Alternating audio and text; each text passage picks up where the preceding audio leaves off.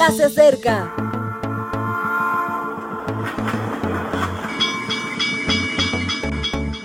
Partimos ya.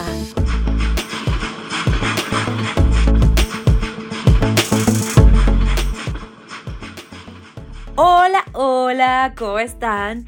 Les saluda Ale Marín. Con gran alegría quiero darte la bienvenida a nuestra reflexión de esta mañana con los ojos abiertos.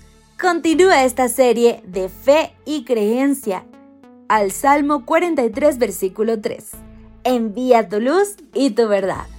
Estas me guiarán, me conducirán a tu santo monte y a tus moradas. No se puede andar en línea recta con los ojos cerrados. El ser humano necesitaba la percepción óptica para conducirse adecuadamente. A través de la visión, tomamos en cuenta los diferentes referentes que nos hacen seguir de forma correcta una trayectoria. Si cerramos los ojos o estamos en un lugar a oscuras, toman el control de nuestro caminar, tanto los músculos como el sistema vestibular. Esa parte del oído que controla el equilibrio. Si somos diestros, nos escoraremos hacia un lado y si somos zurdos, hacia el otro. Al final todos terminamos caminando en círculos si no hay luz suficiente. El salmista pide a Dios su luz y su verdad porque hay luces y verdades que no son de Dios. Están los que viven bajo una linterna y de tanto en tanto se quedan a oscuras porque se les acaban las baterías.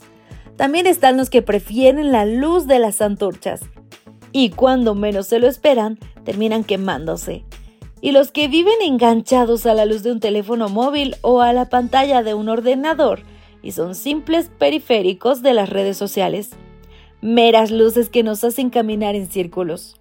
La luz de Dios es diferente, aporta referentes que nos conducen hacia la verdad, no hacia las pequeñas verdades de nuestros mundos personales, sino hacia la verdad que da estabilidad y nos aproxima a la presencia divina.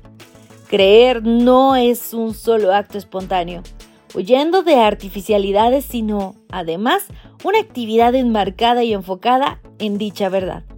Es por ello que debemos caminar con los ojos abiertos, disfrutando de los miles y miles de lúmenes de la luz de Dios, observando los detalles, los matices, los contrastes y comprendiendo que debemos avanzar de forma distinta a la que se nos antoja. Hay un cuadro de Bruegel, el viejo, que se titula La parábola de los ciegos y donde se retrata a ciegos que siguen a un ciego. El guía cae en un hoyo y el siguiente le cae encima. Y pienso que en ocasiones somos un poco como ese cuadro de Bruegel, sin luz y apenas superando el suelo del materialismo. ¡Qué pena!